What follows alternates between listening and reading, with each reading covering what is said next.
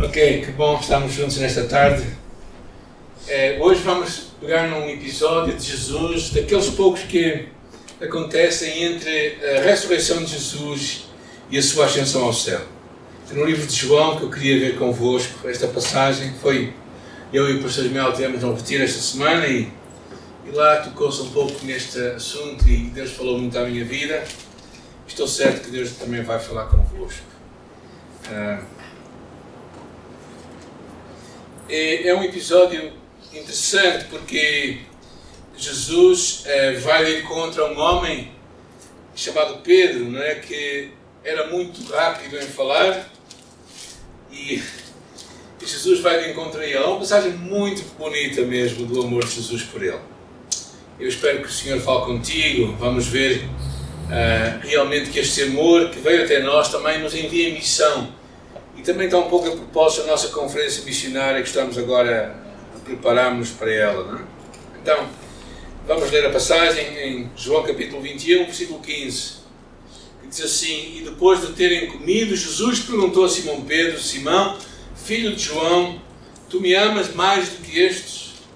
E ele respondeu: Sim, Senhor, tu sabes que eu te amo. Jesus lhe disse: Cuida dos meus cordeiros. E Jesus voltou a perguntar-lhe: Simão, filho de João, tu me amas? E ele respondeu: Sim, Senhor, tu sabes que eu te amo. E Jesus lhe disse: Pastorei as minhas ovelhas. E pela terceira vez lhe perguntou: Simão, filho de João, tu me amas? E Pedro se entristeceu por lhe ter perguntado pela terceira vez: Tu me amas? E respondeu: Senhor, tu sabes todas as coisas, tu sabes que eu te amo. E Jesus lhe disse: Cuida das minhas ovelhas. E em verdade, em verdade vos digo que quando eras mais moço, tu te vestias a ti mesmo e ias para onde querias, mas quando fores velho, estenderás as mãos e te vestirás, e outro te vestirá e te levará para um lugar que tu não queres ir.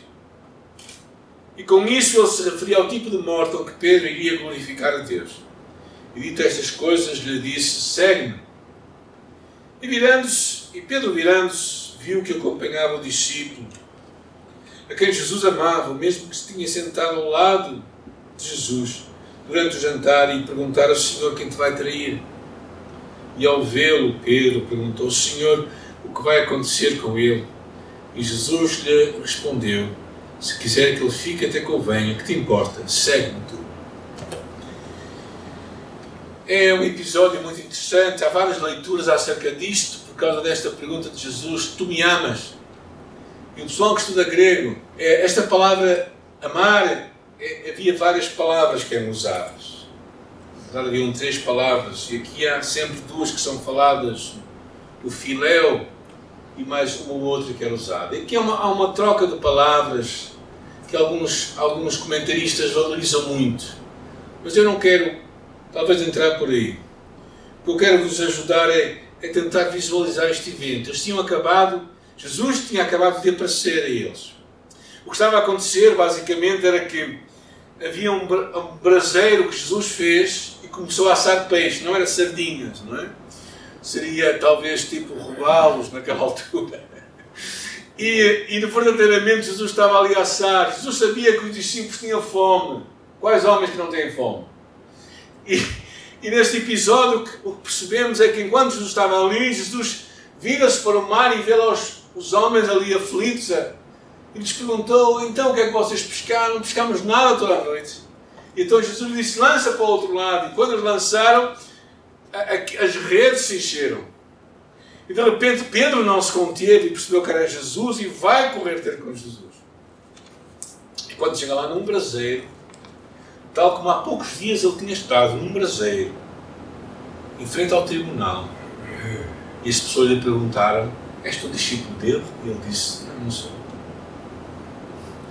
Do outro lado, És tu discípulo dele? Não, não sou. Três vezes Pedro negou Jesus junto a um braseiro. E neste, num, num outro braseiro, Jesus por três vezes lhe faz a mesma pergunta. E ele responde da mesma forma: Tu. Talvez tenha sido a razão pela qual Jesus perguntou três vezes. Mas o que é curioso nós pensarmos é que o relacionamento, se calhar, que Jesus queria ter com Pedro, que Jesus quer ter contigo e comigo nesta tarde, neste dia, é esta mesma pergunta que ele nos faz: é tu me amas? O amor é tudo o que é importante na nossa caminhada com Deus. Nós amarmos Jesus é a única coisa que nos vai segurar a um relacionamento. O apóstolo João, que aparece neste episódio aqui também ao lado ali de Pedro, não é?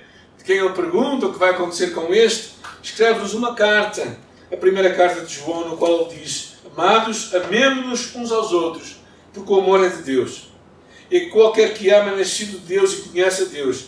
Aquele que não ama não conhece a Deus, porque Deus é amor. E nisto conhecemos e cremos no amor que Deus tem por nós. Deus é amor. E aquele que permanece no amor permanece em Deus e Deus nele. Por isso, tu queres verdadeiramente tirar uma lição mais profunda que seja da vida com Deus, é que tu e eu temos que aprender a amar. Porquê? Porque Deus é um Deus de amor. E se Deus habita em nós, a única coisa que tu e eu podemos fazer é amar. Paulo também dizia na sua carta aos Coríntios: o amor tudo crê, tudo sofre, tudo espera, tudo suporta. O amor nunca falha. E é tão interessante esta ideia, o amor nunca falha, porque muitas vezes a única coisa que nos vai ajudar a permanecer vai ser o amor. Na Bíblia da Mulher, já agora, também leio a Bíblia da Mulher de vez em quando, né? tem algumas notas que estava a ler. Não é, é permitir aos homens ler a Bíblia da Mulher também, mas há algumas notas sobre Deus ser amor. Achei muito interessante, queria partilhar convosco. O amor de Deus é iniciativa divina, é indestrutível imerecido, compassivo, constante, imensurável, voluntário. E é um dom. Ele não começou a nos amar na cruz e Ele não nos amará mais amanhã do que nos ama hoje. Não há nada que possamos fazer, pensar ou dizer que mudará o seu amor. Porque para Deus não há surpresas. Ele nos conhece totalmente e nos ama incondicionalmente. Este é a marca do cristão, é o amor, um amor verdadeiro. Jesus mesmo disse lá no Evangelho de João 13, 35: E nisto todos conhecerão que sois meus discípulos, quando os amardes uns aos outros. O amor é aquela, aquela capacidade de ir um pouco mais longe do que o perdão, por exemplo.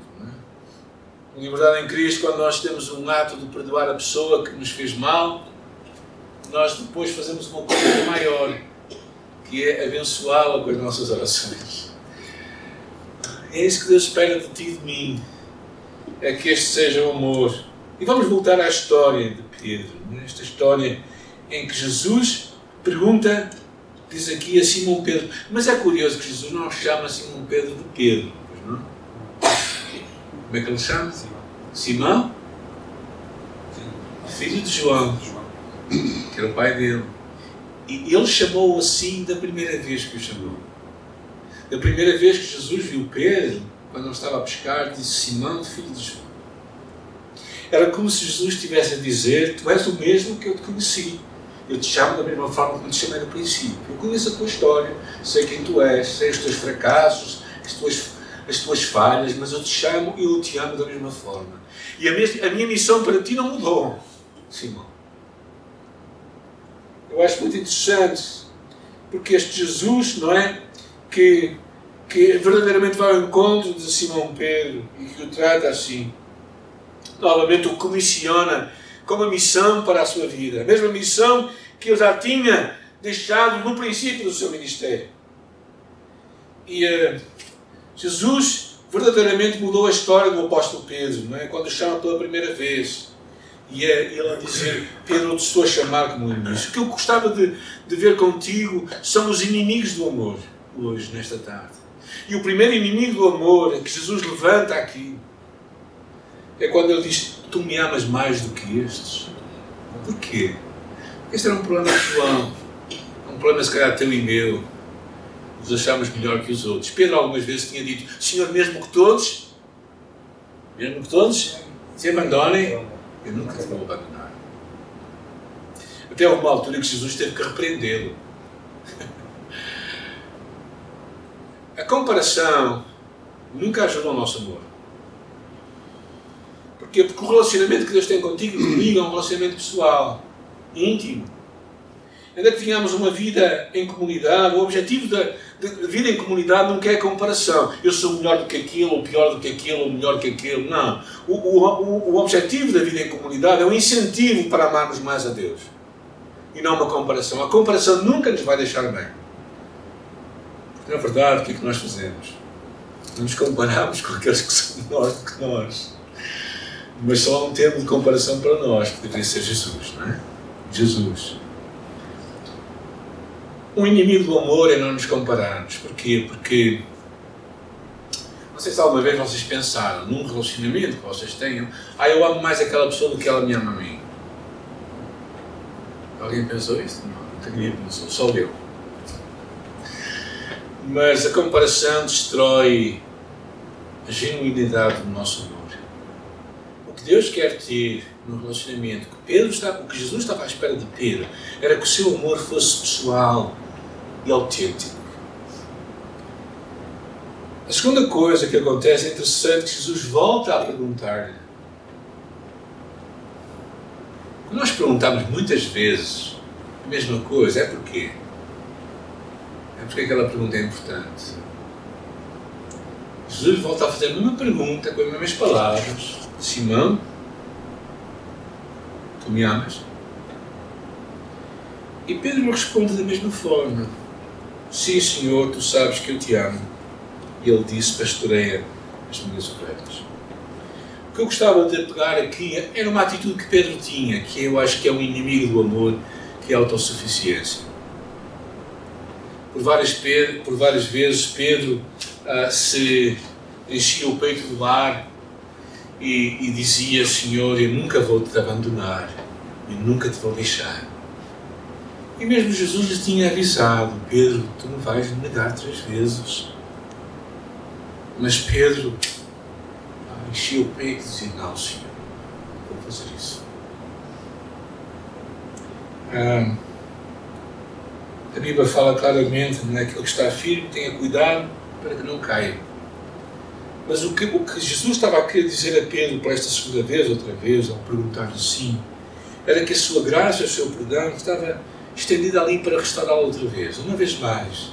Se ele tivesse caído, Cristo ia levantar. Ah, e aí está Jesus com Pedro, junto ao braseiro, os outros todos a apreciarem aquela conversa. Estão a ver? Todos ali sentados à volta da fogueira. Jesus dirigindo-se para Pedro a fazer aquela pergunta, todos os outros a verem, ouvirem aquilo tudo, né? E Jesus a insistir.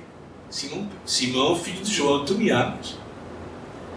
Ele disse, Senhor, tu sabes. É interessante, ele diz assim, Senhor, tu sabes que eu te amo. E porque não chegou, Jesus lhe pergunta, Simão, versículo 17, filho de João, tu me amas? Aqui é curioso, porque aqui Pedro, Pedro ia, abre a sua vida. O que é que acontece aqui? Pedro, versículo 17, se entristece. Quebra ali. Aqui Pedro quebra. Pedro, Pedro não aguenta mais. Pedro não aguenta mais. Por ter perguntado pela terceira vez: Tu me amas? A resposta de Pedro é um pouco diferente. Aí, aí Pedro abre o jogo completamente. Senhor, tu sabes todas as coisas. Tu sabes que eu te amo. E Jesus disse: Cuida das minhas ovelhas. E aqui Jesus entra num, num, num tema, um tema estranho. Porque Jesus aqui abre, abre, o jogo e fala acerca do seu futuro. Quando tu eras moço, fazias o que quis, mas quando tu fores velho, eu te levarei para o lugar que tu não queres, falando da sua morte. A história nos conta que Pedro foi crucificado, cabeça para baixo, como o seu Senhor. O terceiro grande inimigo do amor é o medo. E claramente Jesus ao falar disto, porquê é que Jesus, porquê é que Pedro negou Jesus? Há várias razões. Além da sua autossuficiência. Eu creio que uma das razões principais para Pedro negar Jesus era porque ele tinha medo que o seu futuro fosse igual ao do seu Senhor. Se o seu mestre estava preso ali, ia ser morto. Se ele não negasse Jesus, ele tinha medo que ele fosse para o mesmo lugar onde estava Jesus.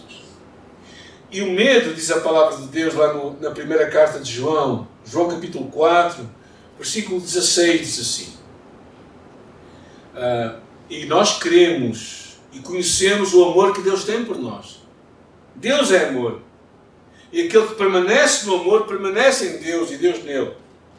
E diz a seguir: no amor não há medo. Porque o perfeito amor lança fora o medo. Jesus sabia claramente que era o medo que nos podia impedir de amar. O medo nunca nos vai aproximar de uma relação de amor. E se calhar tu e eu, quando eu ouvi esta palavra, veio à minha memória quais são os meus medos hoje. De que é que eu tenho medo? Tenho medo de Satanás, dos poderes das trevas. Tenho medo do futuro, que está a acontecer hoje. Uma doença muda para outro, muda para outro, muda para outro. O que é que virá a seguir? Estão algumas pessoas a perguntar. O que vai acontecer com esta guerra? Será que um louco vai fazer uma asneira que nos vai pôr todos nós em mau estado? E depois desta, qual vai ser a próxima? Como vai ficar o mundo? Medo do futuro? Como é que vão ficar as finanças? Como é que vai ficar a economia? Numa altura em que os juros começam a crescer e pessoas às vezes têm, têm dívidas a pagar medo, se calhar, de rejeição. E eu pensava numa altura da minha vida, quando eu fosse velhinho, não, eu já estou a caminho disso, não é? O que iria acontecer quando eu for velho? Essa é uma preocupação que passava na minha mente, não é? Eu não sabe? eu não sei. Mas eu pensava assim, o que é que vai acontecer? Alguém pensou nisso ou não? Aleluia aleluia, alguém está a pensar ou não está a pensar. É? Mas medo. Medo é algo que. E o medo, o que é que faz o medo? O medo às vezes cresce tanto em nós começa a mudar as nossas prioridades, as nossas coisas importantes na vida. Começa a mudar realmente quem é o nosso Deus que é amor. Nós deixamos de confiar nele e os nossos olhos, os nossos, os nossos medos começam a tomar conta de nós. Qual é o teu maior medo? Deus é amor. E o, e o amor é interessante, diz a palavra, o amor tudo crê, tudo sofre, tudo espera, tudo suporta, nunca falha. Sabem quando é que eu percebi isto? percebi isto há dois anos e meio atrás, quando a minha esposa passou pelo cancro, quando ela não tinha nada a oferecer-me a não ser a sua presença. O amor nunca falha. Quando tu decides amar, tu nunca falhas. E é tão real esta verdade que o amor nunca falha. Por isso é que Deus é amor. E nós só vamos encontrar em Deus este amor. Só em Deus tu vais encontrar este amor que vai te fazer seguir na vida. Por isso Jesus estava tão preocupado com Pedro. Jesus não estava preocupado se Pedro pregava bem. Não estava preocupado se Pedro cantava bem.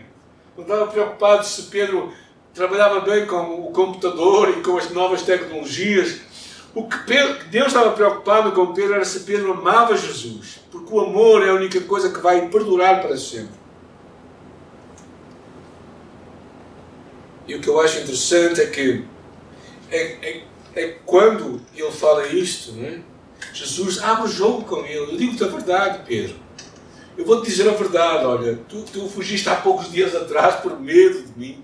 Mas eu digo olha, o que vai acontecer a ti vai ser isto. Tu, pessoas vão levar a um lugar que tu, não queres ir e vais ficar numa situação que tu não desejas de lado nenhum. Mas mesmo assim Pedro prosseguiu e disse que o amava. No passado dia 9 de abril, celebramos mais um ano da morte de um homem chamado Dietrich Bonhoeffer, um teólogo alemão que desafiou Hitler, defendendo a justiça, os valores cristãos. Foi colocado na prisão e condenado à morte. Morreu aos 39 anos, um mês antes do final da guerra. E deixou-nos muitos livros interessantes. Ah, um deles é traduzido em português: Se não morrer, fica só. E fala da importância de nós vivermos para Jesus e morrermos para nós próprios. Mas nas suas últimas palavras foram estas: Isto é o fim. Estava a ser condenado à morte, ele ia ser morto naquele, naquele dia. Ele diz assim: Isto é o fim, mas para mim, o princípio da vida. Alguém disse: O medo bateu à porta, a fé foi abrir, não estava lá ninguém.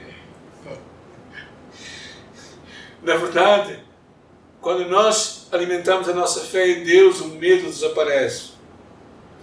E é também interessante repararmos uma coisa: que a expressão de amor que Jesus procura em Pedro é uma expressão prática. Por três vezes ele diz: Cuida dos meus cordeiros, pastoreia as minhas ovelhas, cuida das minhas ovelhas. O amor não se manifesta por palavras bonitas, o amor não se manifesta por sentimentos íntimos, mas o amor se manifesta por ações. Por ações de obediência. E era isso que Pedro estava, Jesus estava à espera de Pedro. Pedro, se tu me amas, então cuida das minhas ovelhas. E depois ele diz uma coisa interessante, não é? E depois, havendo dito isto, versículo 19, disse-lhe: segue-me. E, e, Pedro aqui, é interessante, ele, ele abre um pouco o seu coração e diz assim: Mas ao Senhor, o que é que vai acontecer com este aqui que está ao meu lado? Aquele que se reclinou na tua cabeça, quem é esse? O que é que vai acontecer com ele? Ele disse: Ó oh, Paulo, o que vai acontecer? Não é para ti, tu segue-me.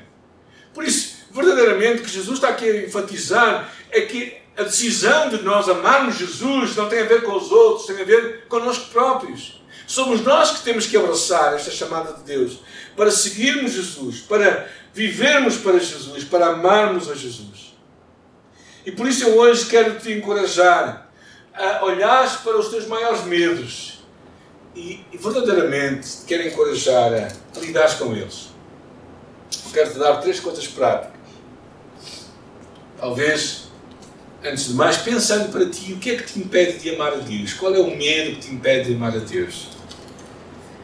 E às vezes todos nós vamos guardando aqui medos, medos de falharmos, medo de problemas financeiros, medo de confrontarmos, medo ah, de não sermos bem na fotografia, como se costuma dizer. Como é que nós lidamos com medos? A primeira coisa que eu queria te dizer é lidar primeiro com o teu pecado. E a, a palavra lá no livro do Apocalipse, falando de amor, carta à igreja de Éfeso, capítulo 2. Uma igreja trabalhosa, uma igreja fiel à palavra, uma igreja que confrontava as falsas doutrinas, uma igreja que perseverava na perseguição por amor de Jesus, uma igreja que não desanimava Versículo 4, capítulo 2 de Apocalipse. Tenho, porém, contra ti o facto de que deixaste o teu primeiro amor. Esta igreja fazia tudo. É, é estranho, não é? vamos ser honestos, é estranho que ela perseverasse na sua fé, continuasse a proclamar a doutrina certa, mas ela esmoreceu o seu primeiro amor. Qual é o segredo? Interessante, versículo 5 Lembra-te, pois, de onde caíste. Arrepende-te e volta às práticas do primeiro. É um segredo simples em parte. Ou seja, lida com o teu pecado, reconhece onde é que tu caíste, onde é que tu te desviaste e volta a fazer o que antes fazia. Volta a amar como antes amavas. Volta a viver como antes vivias. Volta a buscar como antes não buscavas. Deus está à espera de ti e de mim para que o amor desapareça. Deus está à espera que nós lidemos com o nosso pecado, porque o pecado impede-nos de amarmos a Deus. O pecado impede-nos de amarmos este Deus que nos ama, este Deus que nos convida a amarmos. Segunda coisa, para lidarmos com o medo, é percebermos uma coisa: que Deus está sempre presente e Ele é todo poderoso. Deus está sempre presente e Ele é todo poderoso. Alguém tem medo de cobras aqui? Ok. E já foram a algum reptário? E tiveram medo das cobras que estavam lá? Não, só sabe. Ah, elas estavam lá, elas estavam presentes, mas elas não te alcançavam. O que é preciso para o medo funcionar é, é estar ao alcance e ser poderoso. E quando tu cortas uma destas coisas, quando ou não está ao teu alcance ou, ou não é poderoso, então tu consegues viver com aquilo. Agora, Deus está sempre ao teu alcance, está sempre presente Ele é todo poderoso. Na verdade, não havia, não há nenhum objeto maior de medo que todos nós deveríamos ter, a não ser Deus. Porquê? Porque Ele é todo poderoso, Ele está sempre presente. A palavra de Deus diz lá em Romanos capítulo 8, muito interessante, 14 e 15, pois todos que somos guiados pelo Espírito de Deus somos filhos de Deus. Não receberam um Espírito que nos escraviza para termos medo, mas receberam um Espírito que nos recebe como filhos pelo qual clamamos Abba Pai. Este Deus que é Abba, que é o Paizinho, o Deus sempre presente e todo-poderoso. De vez em quando, alguns de nós temos aquele pensamento, se calhar tem uma doença grave. Ninguém tem estes pensamentos, pois não? Pois Deus está sempre presente. Ele é todo poderoso. Nenhum de nós sabe o comprimento da sua vida. Mas Deus é sempre presente e é todo poderoso. Nenhum de nós sabe o que vai acontecer amanhã. Eu amanhã vou voar até o outro lado, para, para a Espanha. Mas Deus é sempre presente e Ele é todo poderoso. Outro dia estava a ler aquele, aquele acidente que houve agora, era em Fátima. Morreu uma série de três ou quatro pessoas, autocarro, e, e muitos ficaram feridos. E às vezes estes medos vão tomando conta de nós. Precisamos de relembrar, compreender que Deus está sempre presente lá todo poderoso. Né? E numa relação com o filho, né? como eu estava agora com o meu neto, né? Às vezes eu, eu, pensava quando, quando o meu filho mais novo estava, estava em Londres, né? eu sabia que ele passava dificuldades. Ele não estava sempre presente, nem era todo poderoso. Eu poderia querer estar presente e querer ter poder, mas não tinha todo o poder. Então vivia com as minhas limitações. Mas Deus esteve sempre presente, Ele é todo poderoso. Estendeu a sua mão em muitas alturas e que a minha mão era curta demais. Que o meu poder era limitado demais. E finalmente, para vivermos acima do medo, precisamos renovar a nossa mente. Lembrarmos a palavra, porque Deus não nos deu um espírito de medo, mas de poder, amor e mudança. O Deus que nos ama é o Deus Todo-Poderoso, é o Deus que é amor. E te convida a ti e a mim a fazermos o mesmo, a amarmos este Deus de uma forma real e autêntica. Eu gostaria só para terminar algumas ideias mais práticas para a nossa caminhada com Deus acerca do amor. Primeiro, aprenda a amar em qualquer relacionamento que tu tenhas. Aprenda a não, a não esperar do outro amor, mas toma a iniciativa de amar. Tu, toma a iniciativa de amar. A palavra diz que o amor nunca falha. O amor nunca falha. A outra pessoa pode falhar, mas o amor nunca vai falhar. Quando tu amas, Deus está a ver o que tu estás a fazer. E Deus está sempre presente. Então, de uma forma prática, é? separa amor. Procura ser autêntico. Procura dizer quando as coisas doem. Enfrenta as coisas quando as coisas estão mal. Mas pensa numa coisa: o amor não cresce com medo, o amor cresce com autenticidade. Uma relação de medo nunca é uma relação de amor é sempre uma relação de abuso. E nós temos que quebrar isso.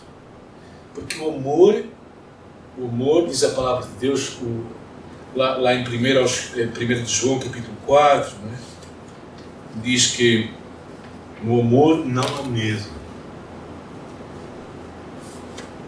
Segunda coisa, se tu amas a Deus, abraça o que Ele tem para ti, de uma forma prática.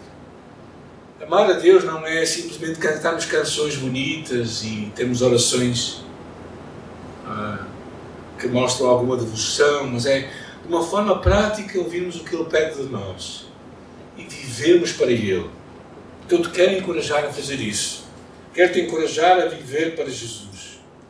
Cumprires o que Deus tem para a tua vida, mesmo que isso traga dor à tua vida. Porque Pedro sabia o que vinha à sua frente. Ele teve a, não sei se a felicidade ou a infelicidade de saber, mas Deus lhe revelou. Mas ele mesmo assim abraçou e continuou a dizer: Jesus, eu te amo. E, eh, e, outra coisa que é tão essencial é na igreja nós percebemos que a mensagem do amor de Deus não mudou. A marca nós somos discípulos de Jesus não é porque nós cantamos boas músicas, não é porque nós pregamos muito bem, não é porque nós vamos ter uma conferência missionária na próxima semana que é muito importante, mas a marca de nós sermos discípulos de Jesus é que nós amamos uns aos outros. Isso é que mostra. E o verdadeiro amor se, se vê em palavras e em ações. Por isso é que também nós fazemos uma oferta missionária. Uma oferta que é substanciada em dinheiro. Uma forma prática de nós dizermos: nós amamos aquelas pessoas nós amamos o que Deus está a fazer ali e nós queremos ser parte disso.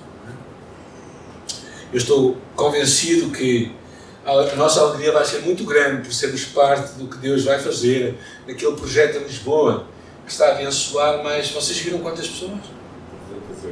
Mais de 300, 380 pessoas nos nossos dias. Fora aquelas que têm passado por mim. Então nós vamos contribuir para abençoar alguém, como o Nilo falava, alguém que nunca sabemos o final da sua história, nunca sabemos o próximo passo, mas sabemos que estamos a mudar a sua vida. Outro dia, ouvimos o testemunho de um homem que pregou numa conferência no Summit em 2016, chamado Josie Sharp, um indiano, casado com uma australiana, e decidiram, na sua lua de mel, encontraram um rapaz de rua, um miúdo de rua, e decidiram acompanhá-lo durante aquelas duas semanas em que eles estavam de lua de mel, naquele lugar, e conhecer a sua história. E a vida daquele homem foi mudada naqueles 15 dias. Um homem que projetava ser um homem de negócios, empreendedor, e construir um império para aos 40, 50 anos mais tardar, ter uma, uma quinta e poder viver regaladamente na sua casa. Aquela, aquelas duas semanas mudaram a sua vida. E ele começou a ouvir Deus falar com ele. O que Deus estava a pedir dele e da sua esposa é que eles também amassem as pessoas e começassem a investir nelas. E ele tem um movimento que Deus colocou no seu coração para abrir 100 mil comunidades em todo o mundo 100 mil lugares de esperança para trazer esperança às pessoas que não têm esperança e levar o Evangelho de uma forma relevante e prática. E Deus faz isto porquê? Porque aquele homem ouviu Jesus falar: Tu me amas. Tal como Pedro ouviu. E nós sabemos o que aconteceu, talvez duas semanas depois ou menos. De duas semanas depois, Pedro estava perante uma multidão de gente a anunciar Jesus sem medo intrépido e ousado, de uma forma tão convincente e tão capaz que os líderes religiosos perguntaram: mas afinal quem é que é este homem? Este homem que, é, que, que não tem educação nenhuma, quem é que é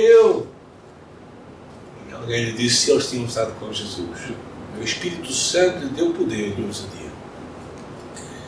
Que o Senhor nos encoraje a todos nós a sermos, respondermos a Jesus da mesma forma não deixarmos que a comparação, não deixarmos que o medo, não deixarmos que, que, a,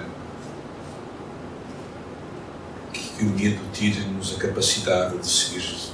Eu quero te encorajar a, também ouvir. Eu acredito que Jesus está a passar por aqui entre nós, tal como lemos do Evangelho, que o maior, maior mandamento é amarás o Senhor teu Deus com todo o teu coração, alma, força, entendimento e ao teu próximo como a ti mesmo.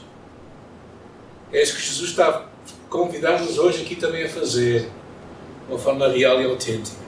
Por oremos nesta tarde. Possamos Deus falar connosco.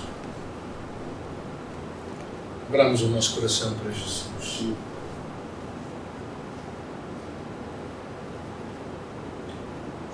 Obrigada por o teu amor por Pedro, o teu carinho por este homem que estava tão desesperado naquela hora. E tu foste ao profundo da sua alma, aquela pergunta tão simples: Simão, tu me amas? Eu acredito que a mesma pergunta vem para todos nós esta tarde. Samuel, tu me amas? João, tu me amas.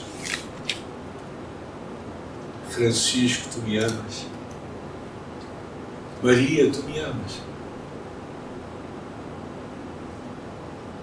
E Senhor, nós não te vamos enganar. Tu sabes todas as coisas. Tu sabes como nós te amamos. De uma forma às vezes tão,